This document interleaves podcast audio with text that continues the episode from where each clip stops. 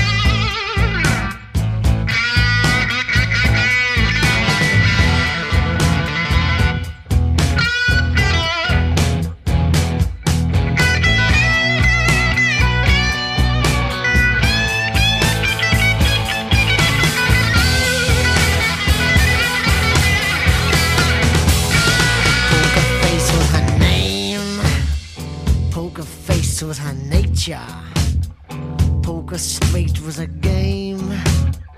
If she knew she could get ya, she played 'em fast and she played 'em hard. She could close her eyes and feel every card.